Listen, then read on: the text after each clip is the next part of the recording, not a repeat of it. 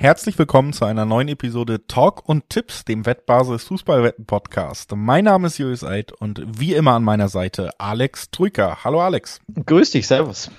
Wir sind erneut zusammengekommen in der Länderspielpause, um erneut über Länderspiele zu reden. Also da wenig Überraschung. Wir sprechen über das zweite Freundschaftsspiel der deutschen Nationalmannschaft, über spannende Spiele in der Euro-Quali, denn da können vor oder sogar richtige Entscheidungen fallen mittlerweile, was die Qualifikation für die EM in Deutschland angeht. Also gibt ordentlich was zu besprechen und deswegen gehen wir auch gleich rein. Vorher aber ein paar kurze Hinweise. Sportwetten sind ab 18 nicht für Minderjährige gedacht. Und alle Angaben, die wir in diesem Podcast machen, sind Angaben ohne Gewähr, einfach weil sich die Quoten je nach Aufnahmezeitpunkt noch verändern können. Zu guter Letzt, Sportwetten können Spaß, aber auch süchtig machen. Und wenn das Ganze bei euch zum Problem wird, könnt ihr euch an den Support der Wettbasis wenden, sei es per Mail oder per Live-Chat. Oder ihr guckt mal auf spielen-mit-verantwortung.de vorbei. Auch da gibt es erste Hilfsangebote. Das unser Vorwort. Es geht um die Euro-Quali und dann hinten raus nochmal ausführlich um das frische, neu gestartete Nationalteam Deutschlands unter Julian Nagelsmann, steigen aber wie gesagt mit der Quali ein, Alex. Und da haben wir zuerst auf dem Zettel dann am heutigen Abend unter anderem das Duell zwischen äh, Griechenland und der Niederlande und das hat durchaus Brisanz bekommen durch das letzte Duell in dieser Gruppe zwischen der Niederlande und Frankreich. Da konnte Frankreich sich ja am Ende durchsetzen und das bedeutet, die Niederlande ist hier richtig unter Druck. Ja, äh, denn sie haben das äh, Topspiel verloren gegen die Franzosen, was ich nicht für möglich gedacht hätte. Denn eigentlich, ja, so richtig unter Druck war Frankreich nicht, waren ja perfekt gestartet und sind perfekt geblieben, gewannen auswärts in Holland. Und jetzt wird's richtig kribbelig. Die Holländer haben ja schon das ein oder andere Endrundenturnier in den letzten Jahren verpasst, auch WM und EMs ja schon.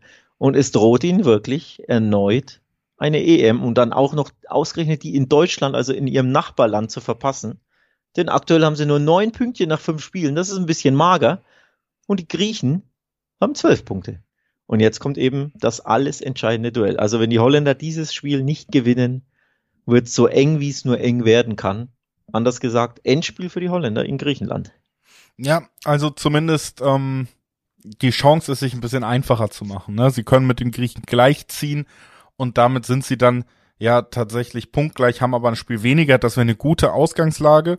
Oder Griechenland zieht eben weg und du kannst technisch gesehen nur noch punktgleich werden. Griechenland hat dann aber die deutlich bessere Tordifferenz, wenn sie auch dieses Spiel gewinnen, weil die ist jetzt schon besser, die Tordifferenz. Und dann ist es eine sehr, sehr schwere Ausgangslage, fast unmöglich. Also die Niederlande hat Druck, aber auch die Möglichkeit, mit einem Sieg schon viel Druck rauszunehmen, finde ich. Ne? Dann ist es direkt wieder eine komfortablere Ausgangsposition. Du bist der vermeintliche Favorit, du spielst Frankreich nicht mehr, du hast ein Spiel weniger, du wärst punktgleich mit den Griechen. Also in beide Richtungen gehe ich da viel, steht natürlich dann aber auch viel auf dem Spiel. Ja, und das liegt, wie wir gesagt haben, auch an dem Auftritt gegen Frankreich, wo man zu Hause, fand ich, über Strecken des Spiels dann auch sehr leblos wirkte. Also das war schon ein Problem in dem Duell, dass man eben Frankreich auch teils gewähren lassen hat und gerade nach dem 2 zu 0 der Franzosen hatte man wirklich das Gefühl, okay, jetzt gucken wir hier vielleicht so ein bisschen ein Testspiel und dann guckst du auf die Tabelle und denkst, oha, nee, das ist tatsächlich eigentlich ein Spiel, wo man mindestens einen Punkt sehr gut gebrauchen könnte. Deswegen, das fand ich schon, das mal so zu Beginn dahingestellt, fand ich schon einigermaßen überraschend, wie ja wenig Spannung und Intensität auch auf niederländischer Seite in diesem Spiel vorhanden war. Und das macht natürlich dann auch ein bisschen Sorge, wenn du sagst, jetzt gibt's so ein vorgezogenes Endspiel. Wenn sie da wieder ungefähr mit dem Elan reingehen, dann könnte das halt ein echtes Problem werden.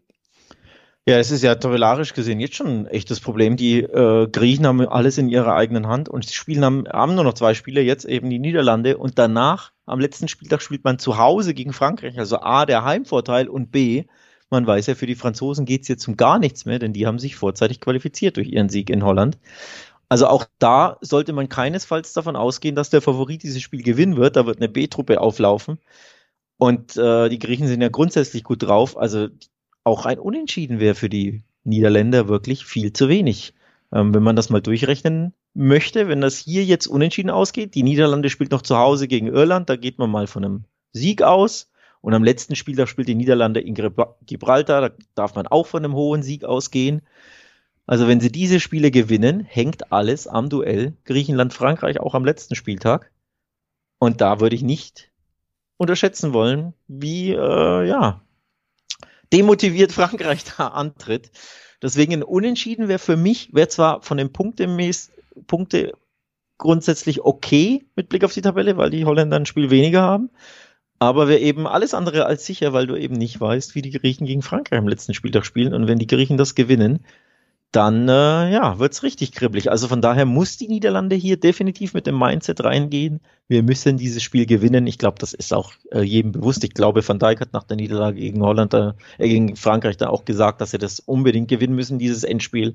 Und gleichzeitig wissen die Griechen, das ist aus ihrer Sicht ihr Endspiel. Sie können den Matchball schon verwandeln. Also ganz, ganz prickelnde Ausgangslage, ganz, ganz spannend.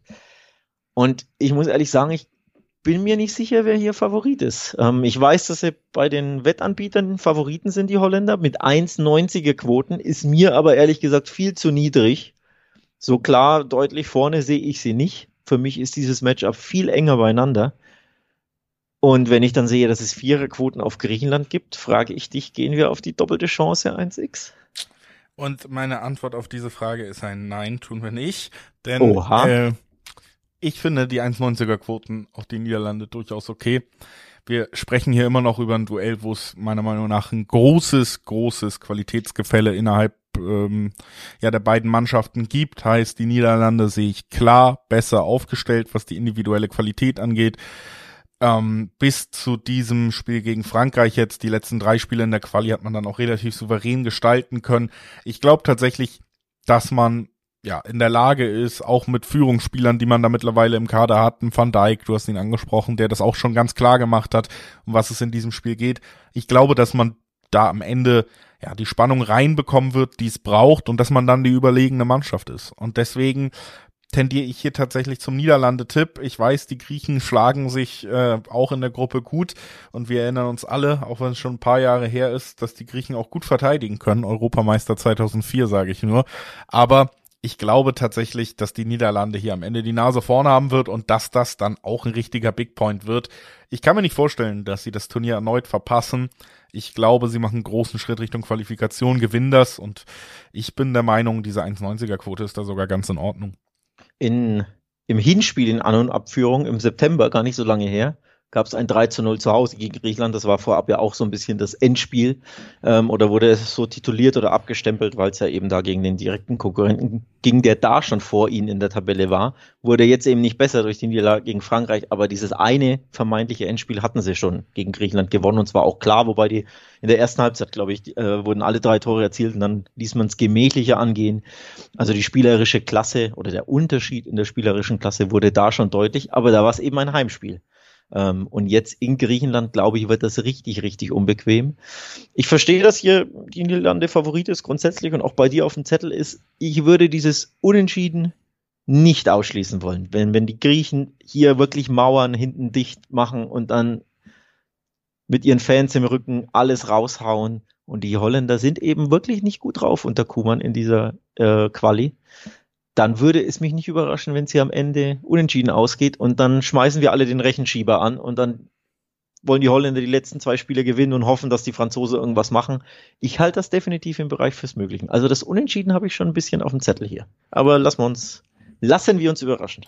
Ja, das machen wir, wie gesagt, ich glaube da eher an eine relativ klare Geschichte, aber Natürlich, auch hier Turniermodus, wenn die Knie weich werden, ne, dann kann es auch mal gefährlich werden. Wir springen zur Gruppe F, Alex. Da wollen wir über das Duell sprechen zwischen Belgien und Schweden. Hauptsächlich, weil das ein ganz schönes Duell ist, wo wir uns ein bisschen was erhoffen auf dem Platz. Für die Tabelle, ja, ist es die allerletzte Chance für Schweden, muss man ja sagen, noch irgendwie Richtung direkte EM-Quali zu schielen. Sieben Punkte vorne, sind die Österreicher, haben zwar ein Spiel mehr, aber heißt auch, Schweden kann insgesamt nur no, äh, noch neun Punkte holen. Das heißt, mindestens zwei Siege müssen her. Druck ist drauf. Belgien ist durch, haben zehn Punkte Vorsprung gerade zum jetzigen ähm, Zeitpunkt vor den Schweden. Heißt, es geht eigentlich nur noch für Schweden um was und das riecht dann ja ein bisschen nach Überraschung vielleicht, oder? Nee, für mich nicht. für mich schön, nicht. wenn wir dieses Spiel den ganzen Podcast durchziehen. Einer, einer ja. hypt's ab, einer reißt es wieder ein. Ganz genau so. Die Schweden müssen natürlich alles gewinnen und hoffen, dass die äh, Österreicher patzen, um sich irgendwie noch Chancen auf Platz zwei auszurechnen. Die Belgier sind schon qualifiziert, aber einen Schwedensieg in Belgien sehe ich trotzdem nicht, um ehrlich zu sein. Und gleichzeitig kann er auch komplett wertlos sein. Nämlich, wenn einfach Österreich im Parallelspiel gegen Aserbaidschan seine Hausaufgaben macht, dieses Spiel gewinnt, dann ist völlig wurscht, was Schweden äh, in Belgien macht. Dann sind die Österreicher definitiv ähm, qualifiziert. Und das ist das, was ich erwarte. Also ich glaube, A, dieses Spiel, wir wollen ja beide Spiele quasi so ein bisschen gleichzeitig in dieser Gruppe ähm, besprechen am achten Spieltag. Ich glaube, die Österreicher machen ihre Hausaufgaben gegen Aserbaidschan, gewinnen das Ding. Und dann ist es wurscht, was die Schweden machen. Ich glaube aber trotzdem nicht, dass Schweden in Belgien gewinnt, denn dafür waren sie bisher in der Quali zu schwach. Ähm, gegen Österreich zu Hause ihr Endspiel, wir haben von Endspielen gesprochen, bei den Niederländern haben sie 1 zu 3 verloren im September. Ähm, das war schon schwach. In Österreich hat Schweden 2 zu 0 verloren, also beide direkten Duelle verloren und gegen Belgien gab es zu Hause am ersten Spieltag ein 0 zu 3. Also gegen die direkte Konkurrenz, die vermeintlich auf Augenhöhe sein sollte, gab es jeweils Niederlagen. Auch wenn die Belgier also qualifiziert sind, sehe ich hier keinen schwedischen Sieg. Ja, also ich bin da auch größtenteils bei dir. Ich sehe schon, ich fand sie jetzt auch nicht so überzeugend, aber ich finde wirklich, ja, es sind halt einfach Spiele, wenn wir wirklich an dem Punkt sind, wo Belgien sicher weiter ist, ne, dann reden wir über Spieler, die alle auch, gerade die, die Schlüsselspieler, einen anstrengenden Spielplan in den eigenen Ligen vor sich haben. Wir reden darüber, dass ein Trainer vielleicht mal was ausprobieren kann. Wir reden darüber, dass ganz, ganz klar die Motivation auf der einen Seite fehlen wird, vielleicht auch Zweikämpfer rein wirklich, also mitzunehmen, warum sollst du dich hier noch verletzen, wenn Schweden eine Intensität bringt, dann wird mhm. Belgien da keinen Bock drauf haben. So, das ist erstmal finde ich schon der Fall. Und ich bin sehr, sehr vorsichtig bei solchen Spielen, ja, wo wirklich alles klar ist. Ne? Das ist so ein bisschen der Vergleich, wenn man Turniere tippt, wenn wir den letzten Spieltag WM tippen und eine Mannschaft ist schon weiter, dann ist das immer, sind es immer die Spiele, wo ich mir sage, gut, keine Ahnung, ob ich mich da so wohlfühle, auf den, auf den Favoriten zu gehen. Und vor allen Dingen bietet der Außenseiter-Tipp dann eben meistens trotzdem noch ganz spannende Quoten. Ne? Hier haben wir fast Viererquoten aufs Unentschieden, fast Fünferquoten auf die Schweden Du ahnst, wo es hingeht. Wir mhm. haben über Zweierquoten, zwei Zwanzigerquoten auf die doppelte Chance, wenn wir einfach sagen, weißt du was, vielleicht hat Belgien einfach weniger Lust als Schweden. Und das kann so ein Spiel entsche äh, entscheiden. Ähm, und da, das finde ich bei dem Spiel eigentlich deutlich spannender, muss ich ehrlich sagen, weil ich, weil ich schon sehe, ja, wir haben so viel, auch wieder in dieser Länderspielpause Spieler, die darüber reden, ne? Zu hohe Belastung, eigentlich keine Lust, zu viel Wettbewerbe, was auch immer. Und dann haben wir jetzt auch noch die Situation, wo es wirklich um gar nichts mehr geht für die eine Mannschaft. Das ist für mich so ein Ansatzpunkt, wo ich sage, Mensch, da kann es immer mal überraschend werden. Und wenn wir dann zwei von drei Ergebnissen, also beide kleinen Überraschungen quasi abdecken können mit einer doppelten Chance, wo es immer noch über Zweierquoten gibt, dann reizt mich das schon. Also hier bin ich tatsächlich eher so, dass ich sage, Mensch, warum denn nicht äh, lieber in die Richtung kleine Überraschung tendieren? Ja. Na gut, mit der doppelten Chance hast du mich, vor allem weil die Quoten so gut sind. Also Zweierquoten auf die doppelte Chance X2 lasse ich mit mir reden, vor allem weil das Unentschieden dabei ist und dann hast du mich ein bisschen überzeugt. Ändert aber nichts daran, dass ich glaube, dass ähm, die Österreicher ihren Matchball direkt verwandeln werden. Das ist dann der Sieg in Aserbaidschan. Der muss ja auch nicht hoch ausfallen, einfach Job done, ne? 1-0, 2-0, was auch immer ähm, Favoritenrolle gerecht werden. 1,30er Quoten seien nochmal erwähnt. Wer das Handicap tipp, tippen möchte, findet da ein bisschen was Besseres vor. Ich persönlich habe das Handicap äh, auf dem Zettel, also den Sieg. 2-0 reicht ja. Und dann sind die Österreicher durch. Und dann sehen wir Österreich-Deutschland vielleicht bei der EM. Das würde mir persönlich gefallen. Ja, also das sehe ich auch auf jeden Fall sehr im Bereich des Möglichen und finde auch, das ist eine durchaus spannende Paarung, die sich da an bedeuten könnte. Und ähm, ja, einfach auch mal pro forma, ohne dass wir es jetzt in aller Ausführlichkeit besprechen. Spannende Paarungen gibt's auch noch weitere am Montag. Zum Beispiel Luxemburg gegen Slowakei. Das klingt jetzt nicht nach ganz großem Fußball vielleicht, wenn wir einfach nur diese Paarungen vorlesen. Aber es geht tatsächlich um einiges. Beide in ihrem letzten Gruppenspiel zwei Punkte auseinander. Der Gewinner wird auf Platz zwei stehen der Verlierer wird sich nicht qualifizieren direkt für die EM. Ne? Also ein absolutes Endspiel hier zwischen Luxemburg und der Slowakei. Klar, Slowakei geht da als Favorit rein, aber ist natürlich auch immer schon eine kleine Aussagekraft dabei, wenn man am letzten Spieltag nur zwei Punkte voneinander wegsteht. Also eine Restchance für den Upset ist da. Und deswegen, sei zumindest mal erwähnt, Alex, sehr, sehr spannendes Spiel, was wir da auch noch am Montagabend haben, ne? Ja, wobei es äh, nicht das letzte Spiel ist, ich glaube, das hast du unglücklich formuliert, sondern es sind noch zwei danach. Ähm, es ist eine Sechsergruppe, die Gruppe J Ah, mit ja, ja. äh, Slowakei und Luxemburg. Aber es ist, äh, ändert nichts daran, dass es ein absolut spannendes Endspiel ist, wo der zweite auf den dritten trifft. Und ich habe es im letzten Podcast ja schon angesprochen, in der letzten Folge, wo wir den äh, vorherigen Spieltag besprochen haben. Es gibt eine valide Chance, dass Luxemburg die absolute Sensation schafft und sich für die EM qualifiziert. Nämlich unter anderem, wenn sie jetzt die Chance wahren und zu Hause die Slowakei schlagen, dann springen sie auf Rang 2. Das wäre wirklich mit Abstand die größte Sensation in Qualis, seitdem ich denken kann. Ich weiß, dass die, äh, die Albaner eine große Chance haben und auch schon bei einer EM dabei waren. Das war auch schon eine Sensation, aber Luxemburg wäre die viel größere. Also sehr, sehr spannend hier, dass Luxemburg diesen kleinen vorzeitigen Matchball hat, wobei das Match wäre noch nicht gewonnen, aber man würde auf Rang 2 spiel, springen. Finde ich sehr, sehr interessant. Drei 70er Quoten gibt es übrigens darauf, wenn man glaubt, dass Luxemburg hier die Slowakei schlagen kann. Sehr, sehr spannend. Und Zweierquoten auf die Slowakei. Also spannende Quoten gibt's in jedwede Richtung bei diesem Spiel. Das ist auf jeden Fall so. Also da kann man auch mal ein Auge drauf haben. Ähm, und ich würde sagen, wir haben natürlich auch noch zusätzlich ein Auge auf wettbasis.com, wenn man da mehr wissen will zu diesem Spiel und zu allen anderen Spielen, die jetzt unter der Woche erstmal anstehen. Denn man kann es immer wieder nur empfehlen. Wettbasis.com bietet, bietet euch wirklich den Rundumblick auf die Fußball- und auf die Sportwelt, auf die spannendsten Tipps, die Vorschauen, auf die besten Quoten, wo man sie bekommt. Also wettbasis.com wird auf jeden Fall dem eigenen Namen gerecht, während wir unserem kleinen Plan weiter gerecht werden und auf den Dienstag springen. Auch da haben wir erstmal so ein paar quasi Honorable Menschenspiele, Alex, die wir kurz reinbringen wollen, bevor wir dann ausführlicher über ein anderes reden. Aber hitziges Duell erwartet uns da auf jeden Fall, glaube ich, zwischen Serbien und Montenegro. Alleine wenn man diese Partie liest, dann weiß man, da steckt einiges drin und es könnte heiß hergehen. Und auch äh, Litauen gegen Ungarn hat eine gewisse Relevanz in der Tabelle, denn Ungarn kann einen großen Sprung Richtung Qualifikation machen. Ja, die Ungarn haben ja schon einen großen Sprung jetzt gemacht gegen Serbien, indem sie ihr Heimspiel gewonnen hat, haben beim Duell Erster gegen Zweiter. Beide waren punktgleich. Die Serben haben, haben aber ein Spiel mehr. Die Ungarn hatten dieses Spiel gewonnen und können jetzt sich sogar an diesem Spieltag schon qualifizieren für die EM, nämlich wenn sie ihr Heimspiel gewinnen sollten, äh, Auswärtsspiel, sorry, in Lut Litauen. Die Litauer haben fünf Pünktchen auf dem Zettel, also bisher nicht so viel. Deswegen glaube ich, dass die Ungarn hier weiter beflügelt sein werden und das Ding gewinnen.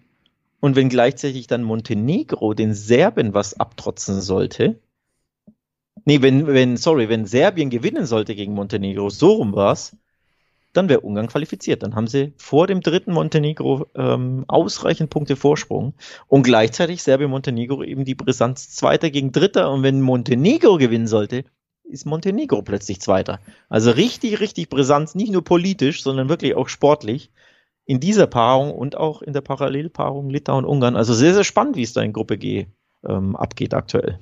Auf jeden Fall. Also hohe Quoten gibt's da vor allen Dingen auf Ungarn nicht, ne? Also da sind die ganz klar Favoriten und ich glaube auch sie, sie werden diesen Job erfüllen, haben ja mittlerweile dann auch mit äh, einem Schoboschlei, der auch super bei Liverpool gestartet ist, dann absoluten Antreiber. Könnte man sogar vorstellen, dass sich dann die Handicap-Quote Quote da lohnt. Wie gesagt, im Dreiweg eher nicht so. Bei Serbien und Montenegro haben wir es auch ganz, ganz klar. 1-3er, 1-4er Quoten auf Serbien zu Hause und 9er Quoten auf Montenegro. Und ich muss sagen, da reizt mich so ein bisschen die 5er Quote aufs Unentschieden, einfach weil es so ein hitziges Duell ist. Ja. Ich sehe da Serbien eigentlich natürlich spielerisch auch besser aufgestellt, aber es ist eben ein besonderes Spiel. Und wenn man sich da dann am Ende ja gegenseitig so ein bisschen niederkämpft, es sehr zerfahren sein wird, du vielleicht diese spielerische Überlegenheit eben auch noch nicht viel sehen kannst, weil es das Spiel nicht hergibt. Das ist so ein Spiel, ja, dieses, dieses 0-0, das 1-1, das reizt mich da so ein bisschen, auch wenn es risikobehaftet ist, aber es wird eben auch mit einer sehr spannenden Quote belohnt, ne? Ja, und äh, die Serben haben ja nur drei ihre sechs Spiele gewonnen. Unter anderem äh, haben sie gegen äh, in Bulgarien gepatzt beim 1 2. Sie haben gegen Ungarn zu Hause verloren. Sehr, sehr enttäuschend auch. Sie haben in Ungarn verloren. Also da waren schon einige Punktverluste dabei, bei denen du sagen kannst, naja, warum würde denn hier ein Unentschieden so dermaßen äh, in diesem, wie gesagt, politisch und äh, auch sonst geografisch brisanten Duell, wieso würde das für so dermaßen viel Überraschung sorgen? Würde es meiner Meinung nach nicht, wenn das hier am Ende unentschieden ausgeht. Für Montenegro, wie gesagt, geht's ja um alles. Die müssen, die wollen ja dieses Spiel unbedingt gewinnen und auf keinen Fall verlieren. Unentschieden wäre für Montenegro auch nicht so schlecht, weil die ein Spiel weniger haben als Serbien.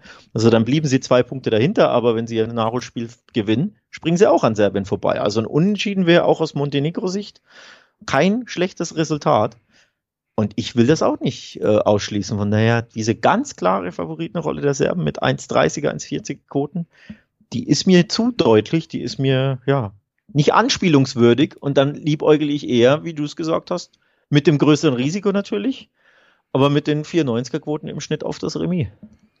Ja, also die könnten auf jeden Fall spannend sein und sich hier mal rechnen, weil wie gesagt, es ist eben nicht nur ein emotionsloses Aufeinandertreffen und dann rücken vielleicht auch Mannschaften, die spielerisch ein bisschen weiter auseinander sind, doch wieder dichter zusammen. So, damit kommen wir wieder zu einem Spiel, was wir ausführlicher besprechen wollen, Alex. Das ist das Duell. Ja, es ist äh, halt einfach klangvoll und ähm, es ist ja auch äh, spannenderweise das äh, quasi Rückspiel nochmal des letzten EM-Finals, ne? Jetzt hier wieder in der EM-Quali. England gegen Italien haben wir am Dienstag noch im Programm. Das klingt nach Fußball, ne? Das klingt nach die ganz, ganz große Schule, die ganz, ganz, das ganz, ganz hohe Niveau. Naja, also ob, ich sag mal so, England wird, als ne? Nationalmannschaft klingt für mich leider selten nach Fußball in den letzten Jahren, aber ja, ich verstehe, ah, was du meinst. Nach Glanz. nach Glanz. Alter Glanz, alter Glanz. Es, es, klingt nach Glanz und Glamour und Superstars, wobei bei Italien gibt's immer weniger Superstars und ob da so viel Glanz und Glamour dabei ist, bin ich mir auch nicht sicher. Ich habe nämlich das Hinspiel äh, am ersten Spieltag, ich glaube sogar über die volle Distanz 90 Minuten gesehen, nicht vor Ort, aber im Fernsehen.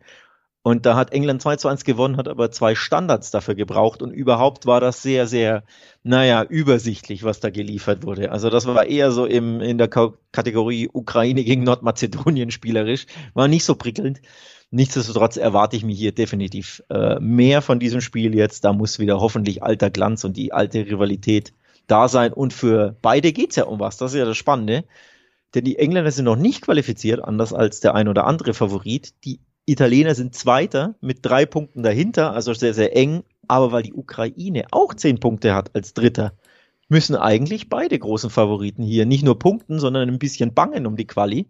Mit natürlich schlechteren Karten für äh, Italien, die drei Punkte weniger haben. Also die Engländer könnten mit dem Remis wahrscheinlich sogar leben. Die Italiener eher ein bisschen weniger. Also hier ist auch vielleicht nicht unbedingt alter Glanz im Spiel, aber durchaus alte Brisanz. Alte Brisanz. Ähm, Brisanz natürlich bei Italien auf und neben dem Platz, ne? Ist erstens natürlich in der Ausgangslage, wo sie schon die WM verpasst haben. Also nach dem EM-Titel ging es ja eh steil bergab. Dann Mancini, der alles, ja eigentlich den ganzen Verband in der Hand haben sollte, einfach aufgehört. Da auch der kleine Schock. Und jetzt Tonali und Sagnolo, zwei Spieler, die eben eigentlich für diese junge und kreative Garde stehen und die mir auch ein bisschen Mut gemacht haben für Italien, abgereist, weil Vorwürfe wegen Verstoßen gegen die Wettregeln. Also auch nicht dabei, großes Thema auf und neben dem Platz.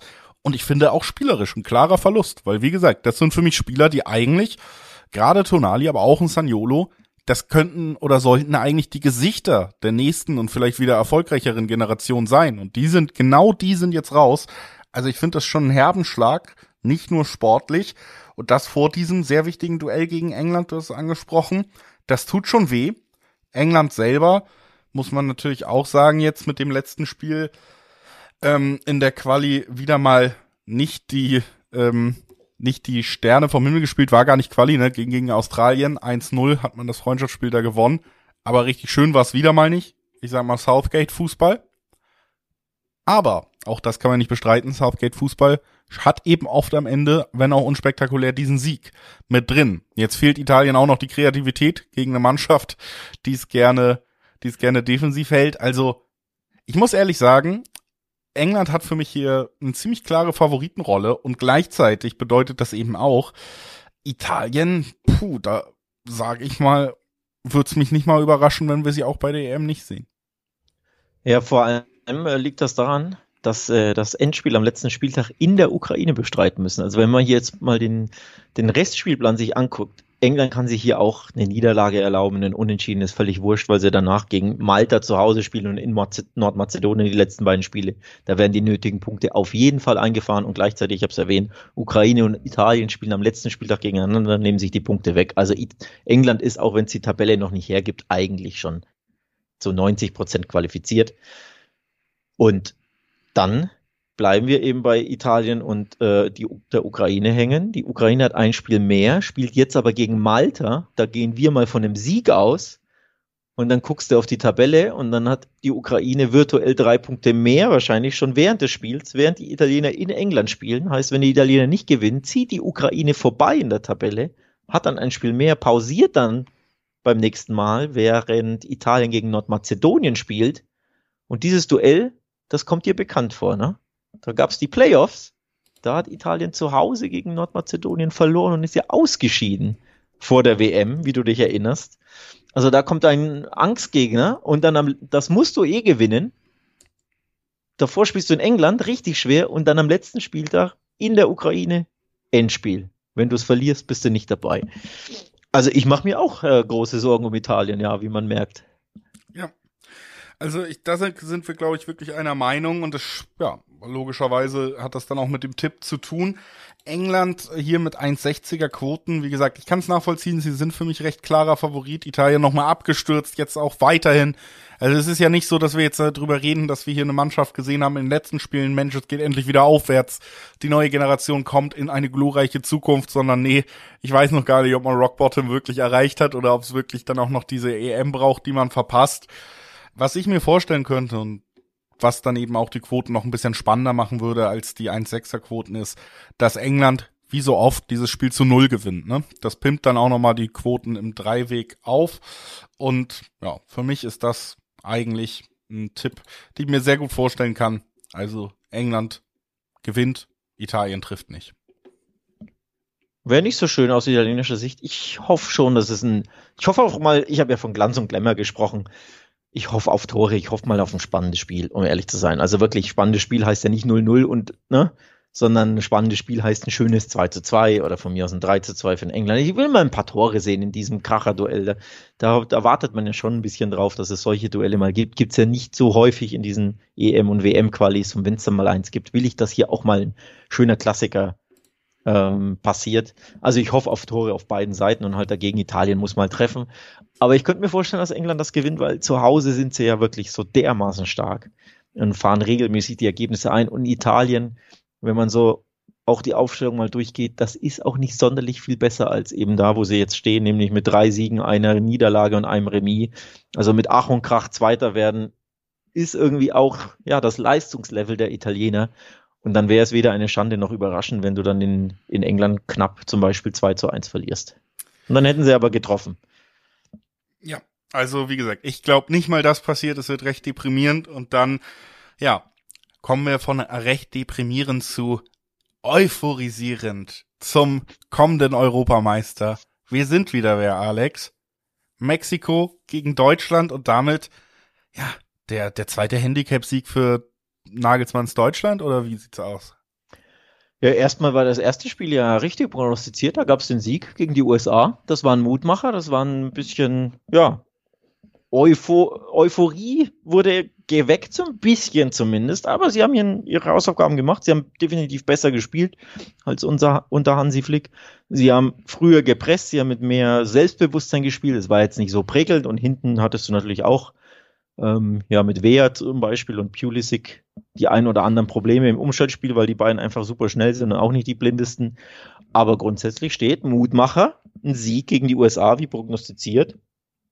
Und das ist schon mal ja, ein kleiner Stimmungsaufheller. Und von daher ist man, glaube ich, in Deutschland generell ein bisschen jetzt äh, ja beruhigter schon mal, sagen wir es mal so. Vielleicht noch nicht komplett euphorisiert, aber definitiv beruhigter. Definitiv beruhigter euphorisiert, ja, ich weiß es nicht. Also ich finde, da gehört vieles zu. Was ich ehrlich sagen muss, ist, dass insgesamt, ich finde, dem Verband schon so ein bisschen, ja, seit Flick gelungen ist, dass ich äh, ja zumindest gespannt wieder einschalte und nicht sag, weißt du was, ist gar kein Problem, wenn ich es verpasse. Das wird den Verband freuen. Ja, ich glaube schon, weil das ist der erste Schritt, um eben zurückzukommen zu einer Verbindung zu den Fans. Und ich kenne eben viele Leute, die jetzt gesagt haben, weißt du was, erstmal vielleicht nur aus Interesse. Ich, aber man geht da offen ran, vielleicht können sie mich wieder begeistern, schalte ich auf jeden Fall ein. Ich kenne viele Leute, die in den letzten Wochen und Monaten bei der Nationalmannschaft eher gesagt haben, weißt du was, ich mache mir einen schönen Abend, ich guck's nicht. Also, dass das größere Interesse erstmal da ist. Und jetzt haben sie natürlich die Möglichkeit zu begeistern und dann eben auch die Fans wieder wirklich für sich zu gewinnen. Was man sagen muss, ist, dass ich finde, offensiv da schon einiges zu sehen war, was, was nahelegt, dass das auch eine Möglichkeit ist für dieses deutsche Team.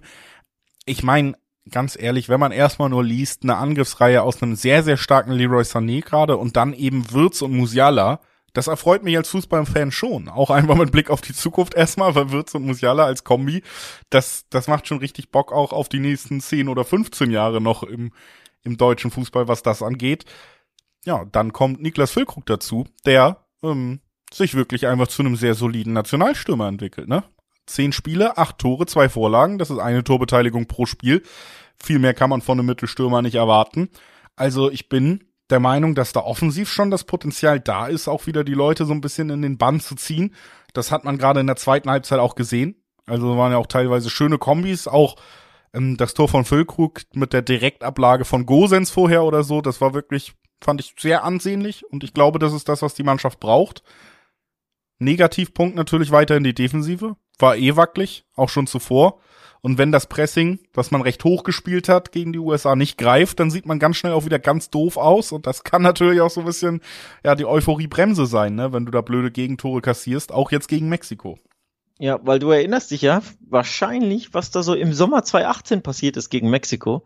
Da gab es ein bestimmtes äh, WM-Spiel, Auftaktspiel, und das ging 0 zu 1 gegen Mexiko verloren. Warum? Weil du hoch standest, nicht ins Gegenpressing nach Ballverlust kamst und Mexiko dich dann einmal zu oft ausgekontert hat 1 0 gewonnen hat und am Ende stand das Vorrunden aus der Deutschen, das Blamable, das erste von zwei in Folge. Also da ist noch eine kleine Rechnung offen der Deutschen gegen Mexiko. Ich glaube, das sollte man schon auch so ein bisschen äh, unterbewusst mit einkalkulieren oder im Unterbewusstsein, ne, in der Psychologie könnte das beim einen oder anderen Spieler eine Rolle spielen. Und dann, dann ist ja Mats Hummels wieder dabei, der stand damals auf dem Platz. Füllkrug zwar nicht, der ein oder andere auch nicht, aber Mats Hummels eben schon. Also ich kann mir vorstellen, dass da das das noch so ein bisschen ein, zwei, drei Prozentpunkte beim einen oder anderen rauskitzelt, auch wenn es natürlich nur ein Testspiel ist, nur ein Freundschaftsspiel, geht nicht um so viel, aber vielleicht dann eben dann doch beim einen oder anderen um ein bisschen mehr als sonst gegen diesen Gegner. Der Gegner an sich, naja, normalerweise sagst du schon, das ist ein Pflichtsieg, ne? Normalerweise. Das hatte man aber bei der WM davor ja auch gesagt. Da ging jeder davon aus, ja, das gewinnen wir. Ne? Jogi Löw am allermeisten der da völlig sorglos in dieses Spiel ging und die Deutschen generell auch und dann ging es ja auch schief. Normalerweise solltest du trotzdem besser sein als Mexiko, aber was ist schon normal bei Deutschland aktuell? Es gab ja diese Niederlagenserie zu Hause gegen Japan, gegen Kolumbien, gegen wie sie alle hießen. Und das waren jetzt auch nicht die, die äh, Gegner der obersten Kategorie. Von daher ist das schon ein kleiner Stolperstein grundsätzlich, aber trotzdem ein Gegner, der jetzt nicht selbst so überzeugt. Ich habe mir die letzten ähm, Resultate angesehen der Mexikaner. Das sind Ergebnisse gegen Gegner, wo, wo du da auch denkst, na, eigentlich solltest du die jetzt dann schon schlagen. Sie haben gegen Usbekistan zum Beispiel im Testspiel im September 3 zu 3 gespielt, gegen Australien im September 2 zu 2 gespielt. Das sind jetzt auch nicht die tollsten Ergebnisse. Sie haben in einem Freundschaftsspiel gegen Katar im, ich meine, Juli 0 zu 1 verloren um jetzt nur mal drei äh, äh, Resultate zu nennen. Also den Mexikanern sollte man schon beikommen können, aber dachte man das nicht auch vor der WM und dann ging es auch schief. Ja, schief ging es auf jeden Fall damals. Wir erinnern uns ungern zurück. Ähm, ich glaube tatsächlich auch, also ich glaube, man nimmt schon den Schwung mit jetzt. Man hat natürlich aber so ein paar Fragezeichen. Es gab ja auch viel Diskussion um die BVB-Spieler, die sehr, sehr zeitnah nach dem Spiel ja Bundesliga spielen, wieder auf einem gänzlich anderen Kontinent. Bedeutet für mich auch, dass wir eventuell wenig oder gar nicht Füllkrug sehen zum Beispiel, der sich da jetzt so ein bisschen als Institution natürlich im, im Mittelsturm gezeigt hat. Wir haben ähm, ja nicht so richtig Alternativen, wo wir genau wissen, was uns erwartet. Ne? Also wir haben einen Harvards, der die Rolle gänzlich anders interpretiert und da auch ja in den letzten eineinhalb Jahren vielleicht eher ja, sich schwer getan hat mit seiner Form insgesamt auch im Club. Dann haben wir einen Behrens, den haben wir noch nie im Nationaltrikot wirklich gesehen da als äh, Mittelstürmer. Ist natürlich aber eigentlich ein ähnlicher Typ wie Füllkrug. Trotzdem finde ich da so ein bisschen das Fragezeichen dahinter, wenn wir erstmal mit einer ähnlichen Elf reingehen, wenn man diesen Schwung mitnimmt, wenn man ja wieder auch mit so viel äh, Freude spielt und vor allen Dingen glaube ich auch einfach wirklich diesem Bewusstsein von dem, was ich eben gesagt habe. Ne? Wir haben jetzt die Chance, durch die Umstände, durch den Trainerwechsel wurde uns hier die Chance auch nochmal hingelegt, Leute neu für uns zu gewinnen. Und das können wir vor allen Dingen tun, indem wir attraktiven Fußball spielen. Ich glaube, das ist Nagelsmann bewusst, das wird er den Spielern bewusst machen. Deswegen glaube ich auch, dass wir ja wieder halbwegs attraktives und ordentliches Offensivspiel der Deutschen sehen werden. Und dann bin ich da schon auch der Meinung, dass man vielleicht sogar mit einem sehr guten Gefühl aus dieser Länderspielpause rausgeht und einen Handicap-Sieg erneut sieht. Und das wäre Oha. dann auch quotentechnisch spannend. Da gibt's fast Dreierquoten auf die Deutschen, ne, bei einem normalen Handicap-Tipp. Und ich sage mal, mit Vertrauen auf unseren Europameistermacher Julian Nagelsmann äh, reizt mich diese Quote sehr. Ja, merke ich schon, das reizt sich sehr. Boah, aber ein Handicap-Tipp ist schon, ist schon mutig. Ähm, was ich schade finde, persönlich, ist, dass das Spiel nicht in Mexiko stattfindet, sondern äh, in Philadelphia im äh, Lincoln Financial Field. Denn in Mexiko, in diesem ja, auf Englisch sogenannten Hostile Environment, Environment hätte ich die Deutschen dann schon gern gesehen, ne? wenn da im Aztekenstadion oder keine Ahnung wo dich 40, 50, 60.000 ausbuhen bei jeder Ballberührung, weil die Mexikaner halt oder die Fans ähm, natürlich auch sehr, sehr leidenschaftlich sind. Das hätte ich schon gern gesehen. So in Philadelphia natürlich, wenn da auch viele Mexikaner im Stadion sein, aber ist trotzdem nicht das Gleiche. Von daher, ja, aus, auch aus neutraler Sicht gesprochen, ein bisschen schade, dass es da nicht dieses wirkliche äh, schwere Auswärtsspiel gibt, auch wenn es nur ein Testspiel ist. Erhöht natürlich die Chancen auf den Sieg. Einfach, dass du nicht in Mexiko spielst. Ähm, den Schwung kann man vielleicht durchaus mitnehmen, aber wie gesagt, Mexiko ist hier nicht der Favorit, wird als Underdog spielen und das liegt, glaube ich, den Mexikanern auch mehr, als wenn sie der Favorit sind. Ich habe ja, wie gesagt, 2-2 Australien, 3-3 Usbekistan aus dem September genannt. Da waren, da sind sie Favorit. Das sind jetzt natürlich nur Freundschaftsspiele. Ähm, aber trotzdem ist das was anderes, wenn so eine Mannschaft hinten drin stehen kann, dir das Leben schwer macht und umschaltet. Denn genau das ist ja bei der WM passiert. Deswegen, ich calle übrigens ein Gegentor für Deutschland.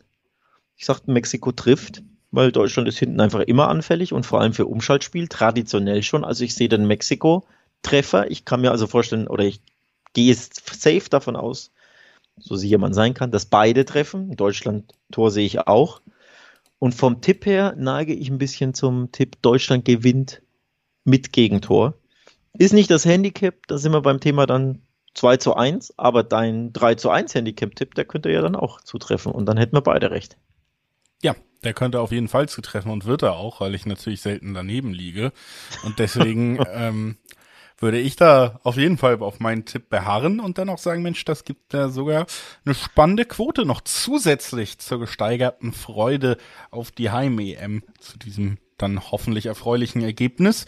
Und damit würde ich sagen, ja, danke Alex für diesen erfreulichen Podcast. Wir haben mal wieder eine Episode im Kasten. Ihr müsst auch gar nicht lange warten bis zur nächsten, denn, ich habe schon gesagt, 40 Stunden nach Abpfiff Deutschland gibt's wieder Bundesliga.